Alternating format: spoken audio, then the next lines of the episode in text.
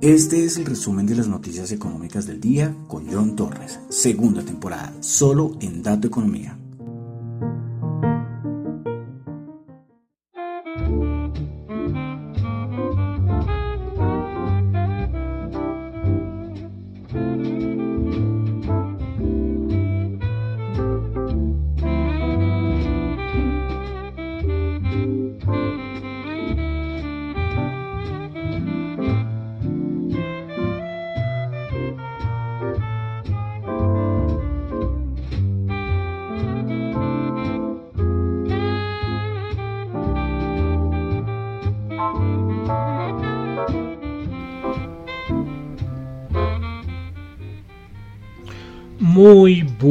noches. Son las 8 y 32 de la noche de hoy, jueves 23 de junio del año 2022. Mi nombre es John Torres y este es el resumen de las noticias económicas.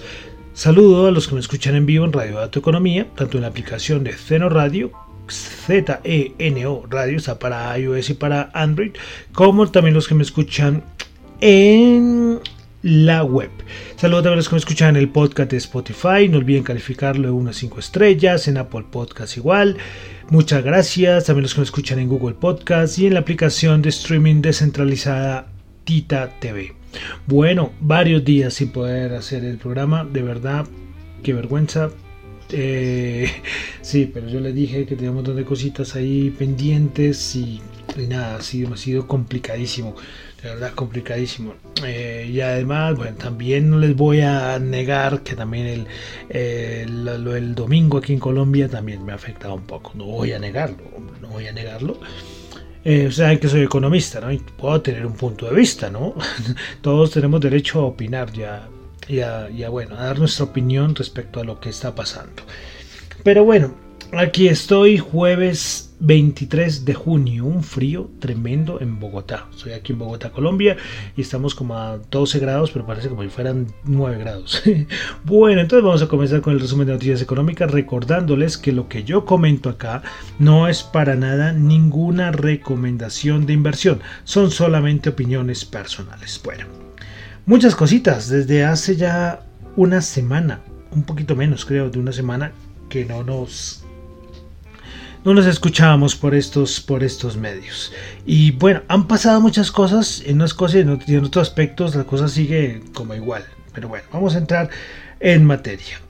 Comenzamos. Eh, comenzamos siempre con Asia, ¿no? Y es que se ha hablado mucho desde la semana pasada que el presidente Joe Biden está pensando en quitar o en cambiar algunas de las políticas arancelarias que traía Estados Unidos con China desde hace ya varios años. ¿Recuerdan todo el conflicto de Trump con, con China? Que salía Trump de un momento a otro y decir, bueno, vamos a colocar aranceles a, China, yo no sé por cuánto. Bueno, todos estos, que eso fue para guerra comercial y que antes de iniciar la pandemia fue que se firmó un tratado, no me acuerdo ya, ha pasado ya como dos años que fue esto. Pero bueno, pero el presidente Joe Biden quiere volver a, a, discutir esto de las parte arancelaria. Y lo ha nombrado, desde la semana pasada lo ha nombrado así, se ha dicho, pero de una manera muy esporádica, ¿no? Pero hay que tenerlo ahí pendiente. Bueno, daticos macro. Índice de precios de productor en Corea del Sur, 9.7%, anterior 9.2%. Bueno, vamos con el dato de PMI, recordemos que estamos finalizando mes, ya empezamos con todos los datos de PMI. En Japón, PMI manufacturero del Jibun Bank, 52.7 el del mes de junio, se esperaba, pero el anterior 53.3. Y el de servicios 54.2, mejoró, el anterior había sido 52.6. Vamos al dato de inflación en Japón. El dato interanual 2.5%. Ojo con esos datos de inflación. Es que estamos preocupados porque Japón tiene inflación. Y esto normalmente es muy controlado en Japón. Por eso es que la cosa se complica cuando Japón tiene niveles altos. Y niveles altos de Japón no son como otros países de 8, 7, no, pueden ser 3, 4%. Entonces, inflación en Japón 2,5%. Pasamos a Europa. Confianza del consumidor de la eurozona, menos 23.6, estimada menos 20, peor el dato. Vamos con datos de PMIs. El de Alemania, manufacturero, 52. Se esperaba 54, ¿eh? Dato malito. El de servicios, 52.4, esperaba 54.5. Vamos a Francia. Manufacturero 51, se esperaba 54, anterior 54.6. El de servicios 54.4, esperaba 57.5, como vemos los PMI, tanto de servicios como factureros en economías importantes de Europa como Alemania y Francia, malísimos. Reino Unido 53.4 el PMI manufacturero, se esperaba 53.6 y el de servicios 53.4. PMI manufacturero de la eurozona 52, se esperaba 53.8 y el servicio 52.8 esperaba 55.5. Datos malos, malos estos datos, muy cerquita, acercándose peligrosamente a esos 50 que es como la frontera, ¿no? Y si estamos hablando de recesión mundial, no sería raro que fuera a visitar esos 50 o por debajo de los 50. Bueno, seguimos, vamos al Reino Unido, donde tuvimos datos de inflación. Es un datico que se yo me comentaba porque fue el 9.1%, el mayor dato más de 30 años, dato de inflación en el Reino Unido. Confianza del consumidor en el Reino Unido, menos 41 se esperaba 40. Como pueden ver, ningún dato que uno diga, oh, qué dato tan positivo. No, no. Bueno, vamos a Alemania.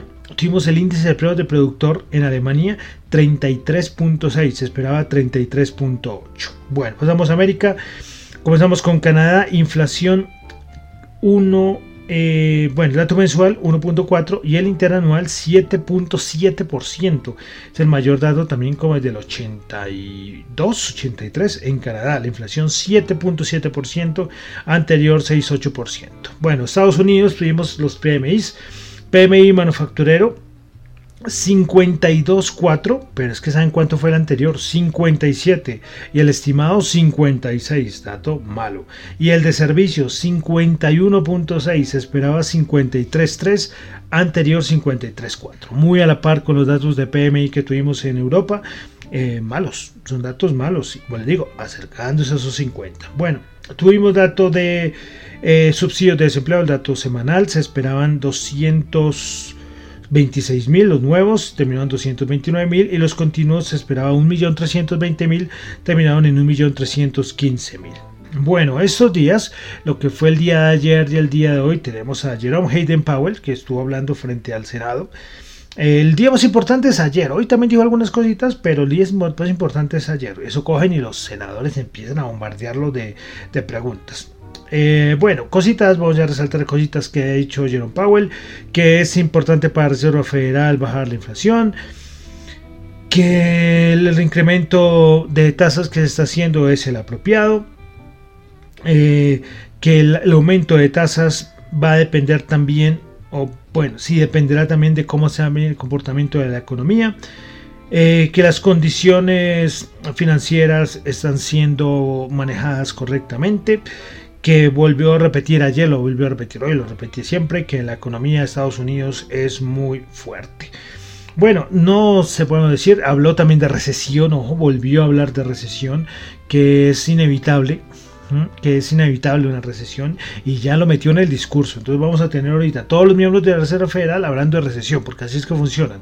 El gran jefe John Hayden Powell dice y ellos ya empiezan a hablar de recesión sin ningún miedo. Antes no era prohibido hablar la palabra recesión, pero ya empiezan a meterla en el, en el discurso. Bueno, eh, vuelven a insistir lo del soft landing, lo del aterrizaje suave, pero esto sabemos que, ya no, esto es, esto es igual como la inflación transitoria de, de, hace del año pasado, ¿no? Esto del aterrizaje suave lo estamos viendo con los datos que acabamos de comentar, los PMI, por ejemplo, el PMI en Estados Unidos. Entonces, bueno, respecto al asunto de la recesión, se han unido, eh, tanto en la recesión americana como en, la Unión Europea y hasta global, muchas bancas de inversión. Citigroup, por ejemplo, dice que la, que la, probabilidad de una recesión en Estados Unidos es del 50%. Deutsche Bank dice que también hay 50% probabilidad de que haya una recesión en Europa. Eh, Goldman's también dice que va a haber una disminución importante del Producto Interno Bruto que va a llevar a una recesión. Nomura dice que la recesión en Estados Unidos va a comenzar en el cuarto trimestre de 2022. Eh, Nomura eh, corta su estimación de Producto Interno Bruto para Estados Unidos. Antes era el 2,5 y la recorta al 1,8%. Entonces, eh, como vemos, yo creo que esto ya o sea, sería una sorpresa y es muy sospechosa que el siguiente dato de Producto Interno Bruto trimestral de Estados Unidos no saliera negativo. La FED de Atlanta, que saca un dato que es para hacernos una idea, lo sacó hace unos días y daba 0%.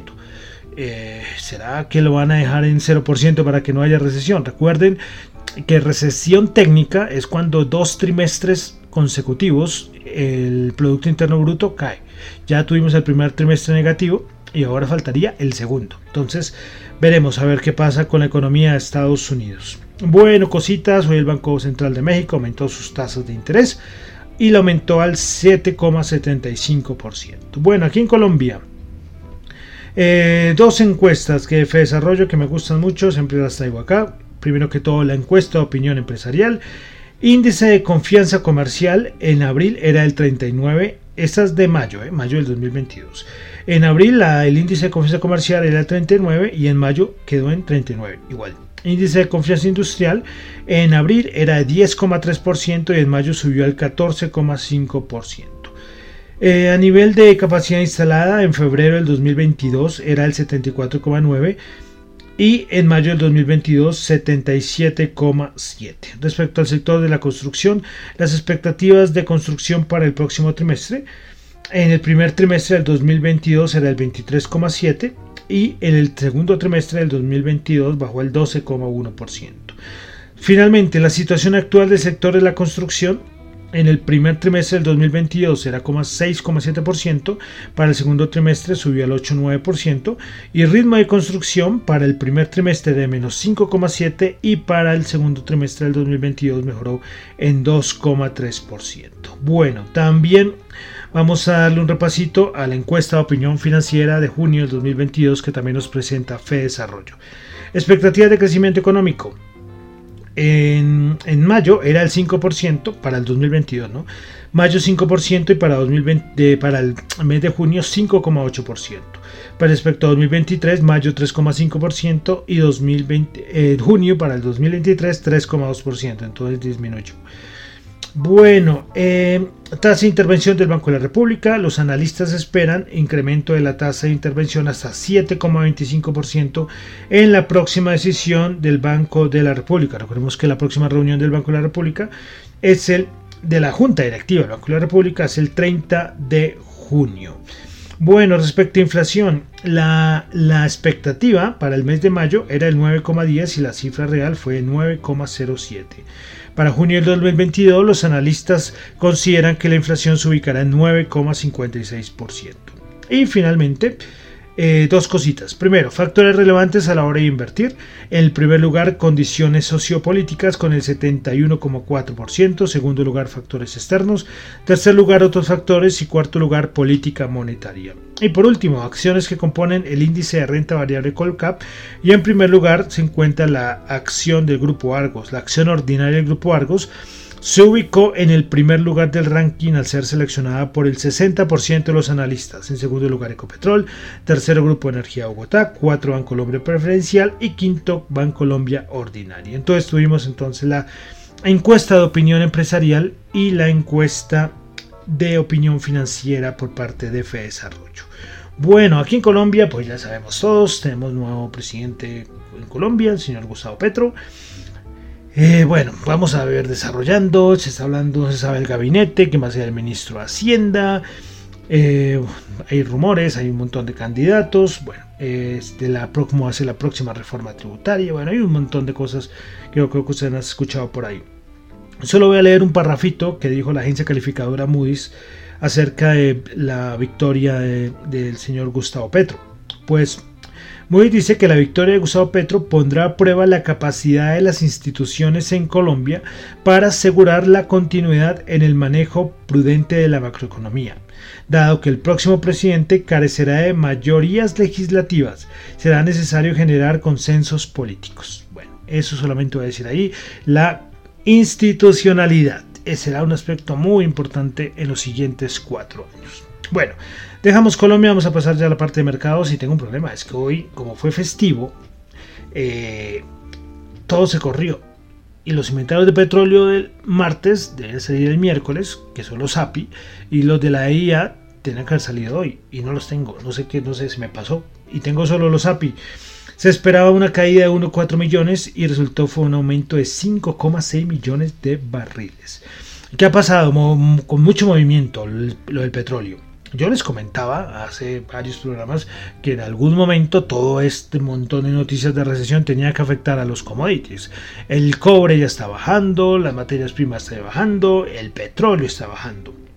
Eh, y tras el hecho se han, juntado cosas como la, decisión de Joe Biden, presidente de Joe Biden, que, va a pedir o, pidió al Congreso que suspenda temporalmente el impuesto federal al combustible para ayudar a aliviar los precios, lo cual de pronto lo más posible es que el Congreso no acepte, pero eh, pero es que quieren controlar el precio. Entonces, veremos, ya también se habló hoy de aumentos de producción por parte de la OPEC. Recordemos que tenemos reunión de la OPEC eh, también en unos días. Entonces, veremos, ¿será que alcanzamos el techo en el petróleo y en los commodities? No lo sabemos, veremos a ver eh, qué pasa. Bueno, otra cosita, y es que hablando de petróleo, salió, sacó el dato, salió el dato de que China ha importado petróleo ruso alrededor de 1,98 millones de barriles por día.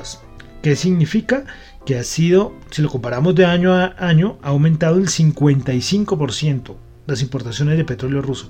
Ya lo habíamos dicho también hace unos días que India y la China son los que están aprovechando todo lo que está pasando con el conflicto entre Rusia y Ucrania. Bueno, y listo. Vamos a pasar ya a la parte de mercados. Días sin estar aquí dándoles acá, sí, con ganas de haberles dicho lo que decían los cuantitativos, la banca de inversión y bueno, no es que ya, ya como ha pasado, porque cuando estábamos, la última vez que hice el programa, estábamos en, bajada, bajadas, muy cerca de los 3.600 puntos, si no estoy mal.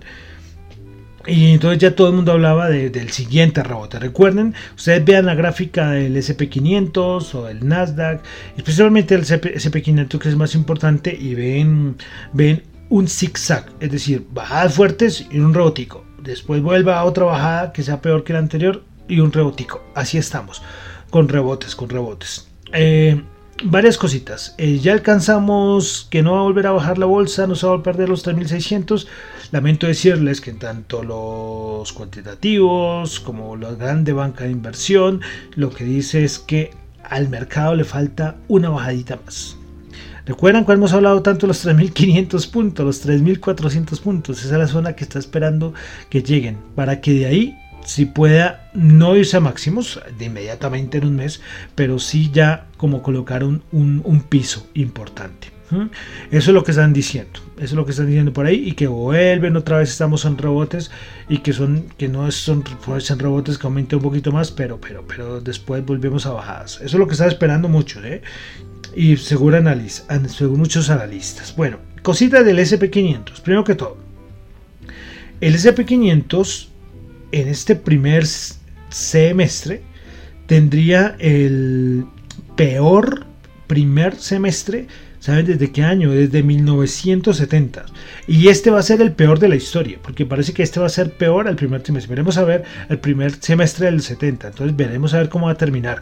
Pero hasta hace unos días era el peor semestre de la historia del SP500. Bueno, más cositas del SP500. Y se habla mucho de, de las caídas del SP500 y relacionadas con la, con la recesión y les cuento que solamente en. Bueno, a ver, déjenme contar acá: 4, 5, 6, 7, 8, 9, 10, 11, 12, 13, 14, 15, 16, 17, 18, 19, 20, 21, 22. 22, sí.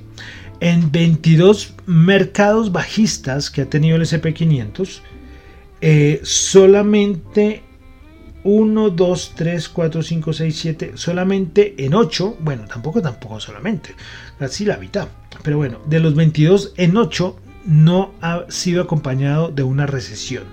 El último fue el de septiembre del 2018 a diciembre del 2018, que fue mercado bajista para el SP500, pero no hubo recesión. Mientras que, por ejemplo, eh, si miramos lo que fue el COVID, ¿sí? ¿Recuerdan? hubo recesión porque hubo caída técnica de dos trimestres consecutivos. Entonces veremos a ver, ya estamos en mercado bajista y bueno, ya lo de la recesión está muy cantado, pero veremos a ver qué pasa. El Bull, el Beer, que salió ya, esto fue el fin de semana, eh, de Banco of America, salió en cero. Y esto no es, que sea, no es que sea bueno. En la época de la pandemia, el, índice de Bull and Bear eh, salió en cero y estuvo en cero muchos días y se quedó ahí hasta que después reaccionó. Entonces, claro, ¿qué significa cero? La mayor señal de compra que hay. Pero es que, pues, que esto no significa que no va a caer más, pero que estamos en niveles eh, complicados. Entonces, eh, ¿qué tenemos? los mercados seguimos en la misma que llevamos hablando en los últimos días. O una cosa es la parte macro, ya todo el mundo hablando de recesión, todo esto, pero a nivel de mercados, otra cosa. Algo importante, y ya vamos a ir metiéndonos a, a mirar ya los numeritos, y es que todos estos datos, o sea, que la Reserva Federal ya está hablando de recesión, que los datos macroeconómicos ya estén cada vez peores, esto créame que no es tan malo. no es tan malo para los mercados. Hoy ya se decía que ya se espera. Eh, y era Banco of America. Bueno, no es que me atrevo a decir si era Bank of America. Son tantas bancas de inversión que ya tenemos que ver es cuándo viene la primera bajada de tipos. Y ya estamos analizando que vamos a tener la primera bajada, ojo, bajada de tipos para el finales del 2023 y para ya después a volver a hablar de una QE para 2023-2024, ¿ven? Donde tenemos que estar, estar viendo. ¿Mm? Entonces ya, ya esto ya, la inflación, recesión, pues sí, mucho en las noticias y todo, pero en la parte de los que operamos mercado tenemos que empezar a ver un poquito más allá.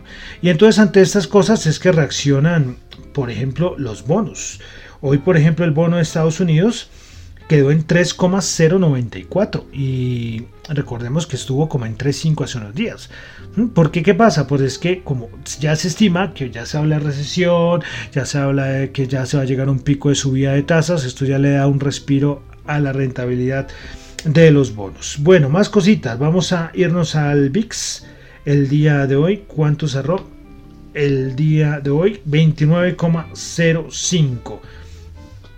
Y vamos a ver el dólar, el DXY, cuánto cerró el día de hoy rápidamente 104,3 entonces se mantiene en esos niveles tanto el VIX como les dije al inicio o sea llevo casi una semana sin hacer el programa pero no han pasado no es que hayan pasado muchas cosas tenemos el, el rebote que les estaba comentando que ya estaba ya todo el mundo lo veía pero veremos a ver hasta cuánto va y a ver si tenemos por fin la bajada, los 3500. Ya recuerdo que estábamos hablando de los 3800, 3600 y ahora el anhelado 3500. Y es que los que les gusta el análisis técnico, miren lo que hay en ese 3500 en el SP500. es que hay, hay soportes de mercado bastante importantes.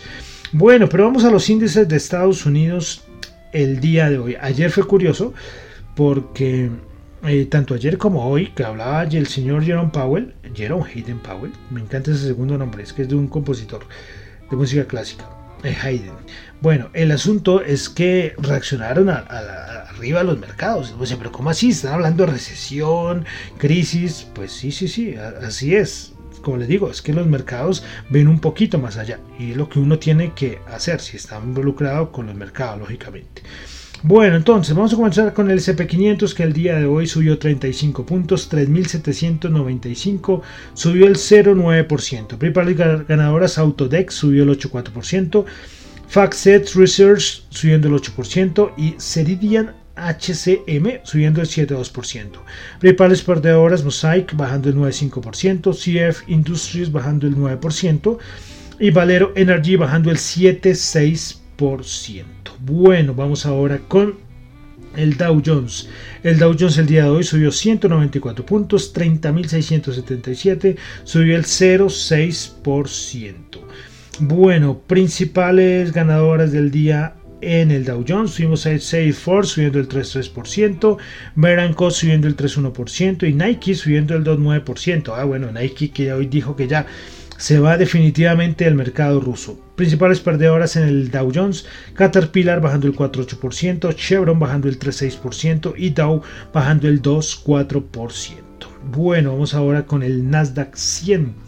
El Nasdaq 100 a ver, el Nasdaq 100 subió el día de hoy 1,4%, 169 puntos, 11.697.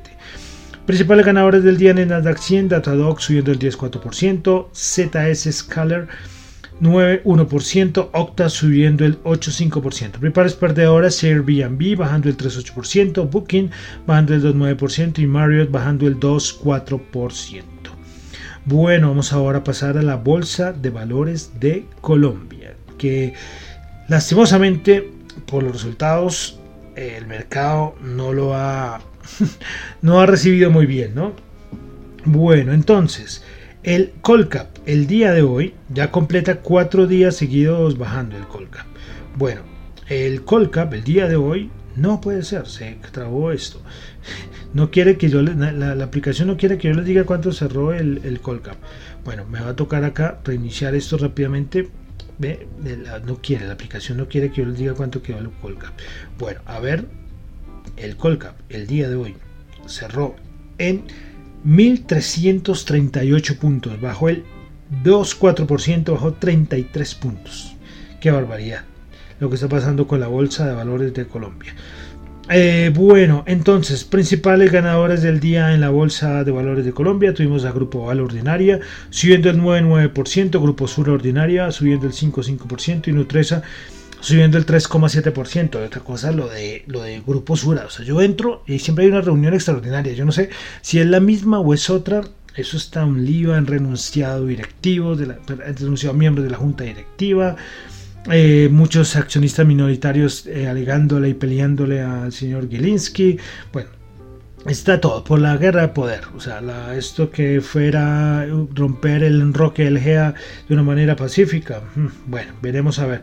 Y ya están en la, están en la aceptación de la OPA del Grupo Argos, ¿sí? para los interesados. Bueno, las principales perdedoras en la Bolsa de Valores de Colombia. Ecopetrol bajó el 13,6%, ya lo he puesto en mi Twitter muchas veces. Ecopetrol haciendo algo histórico, es que lleva 11 días bajando. 11 días bajando, lleva lleva Ecopetrol. ¿Y saben cuánto ha perdido en lo que va en la semana? 31 billones. Claro, con, con los resultados de elecciones presidenciales, la principal golpeada fue Ecopetrol. Y además se le junta lo del nuevo presidente en Colombia. Se le junta las caídas del petróleo. O sea, todo se le junta por Ecopetrol. Entonces bajando el 13,6%. El segundo lugar, preferencia Grupo Argos bajando el 6,7% y Semargos Ordinaria bajando el 5,9%. Bueno, vamos ahora a algo de commodities. Algo de commodities. Vamos a comenzar con... A ver, el primero es que me toca darles el cuánto Bueno, el oro. 1826 bajando 3,5. El petróleo 104.4 el WTI. Y el Bren 110.8 bajadas, como les decía, fuertes en el petróleo. Tasa representativa del mercado para el día de mañana, 4.077 pesos. También otro de los afectados por los resultados eh, presidenciales, el dólar, 4.077. Bueno, eh, y vamos también a las criptos, que por lo menos han tenido días, o sea, entre comillas, de calma, ¿no? no vamos a decir que ya esto va para, para, arriba y otra vez, no, no, esto pasa como los rebotes otros, ¿sí? Porque es que, uff, tremendas caídas, el Bitcoin alcanzó a llegar creo como hasta 17.000 si no estoy mal, ahorita está de nuevo por los 20.000 mil.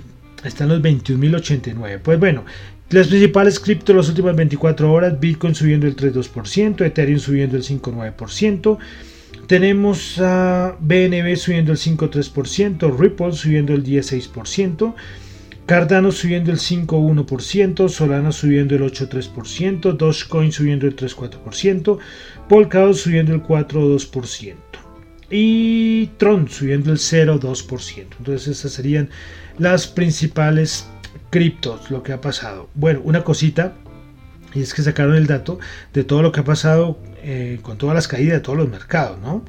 Y se dice que lo que vamos de este año se... Eh, a ver, vamos a ver si tengo... Es que no sé si es de este año. Bueno, creo que sí es de este año. Pues, con todas las caídas se han evaporado. Así le dicen. Bueno, se han esfumado más de 15 billones de capitalización en los mercados globales de renta variable. 10 billones en renta fija, 2 billones en criptomonedas. Bueno, criptomonedas no, criptoactivo, no creo que yo digo criptomonedas. ¿Sí? Entonces, imagínense eso. Y se calcula al menos otro billón en el sector de eh, Venture Capital y, Private Equity. ¿Sí? Entonces, esto daría casi 28 billones y el PIB global es de 85 billones. ¿Qué tal? ¿Qué tal el dato? Todo lo que ha pasado de las caídas de los mercados. Hemos visto todo acá. Por eso es que os sigo haciendo el programa, porque tenemos este un, un repaso histórico muy interesante. De verdad, muy interesante. Y listo. Terminamos por el día de hoy. Programa larguito, pero me tocaba retomar varias cosas. Eh, entonces terminamos el resumen de las noticias económicas por el día de hoy, jueves 23 de junio. Mi nombre es John Torres, me encuentran en Twitter en la cuenta arroba Jonchu, en la cuenta arroba economía para asuntos de la emisora datoeconomía r arroba datoeconomía r en Twitter y al correo radio datoeconomía arroba gmail.com. Bueno, y les cuento una cosita y es que no se les olvide que lo que yo comento acá no es para nada ninguna recomendación de inversión, son solamente opiniones personales. Bueno, y nuestro recorrido musical, un poco pausado porque como no puedo hacer programa seguido, pues está ahí un poco un poco pausadito, ¿no? Y es que, por si acaso llega alguien por primera vez, estamos haciendo un recorrido musical 1922 al año 2022, 100 canciones. Y ya llegamos al año 1969.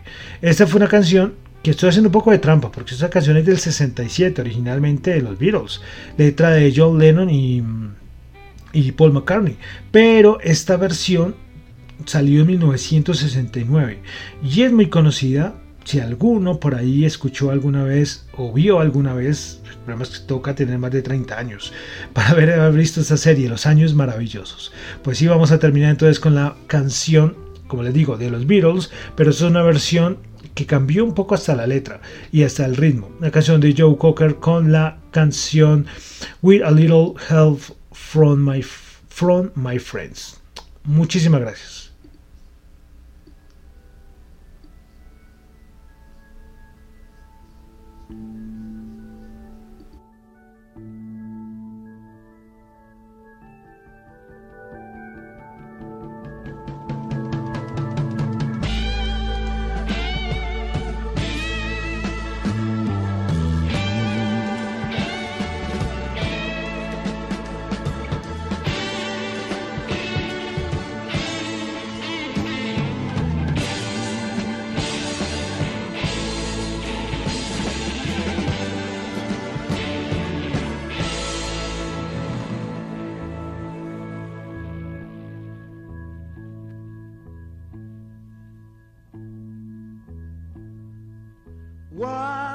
would you do if I sang out of tune? Would you stand up and walk out on me? Lend me your ears and I'll sing you a song. I will try not to sing out of key. Yeah. Oh, baby, how do you All I need is my brother. I say I'm gonna get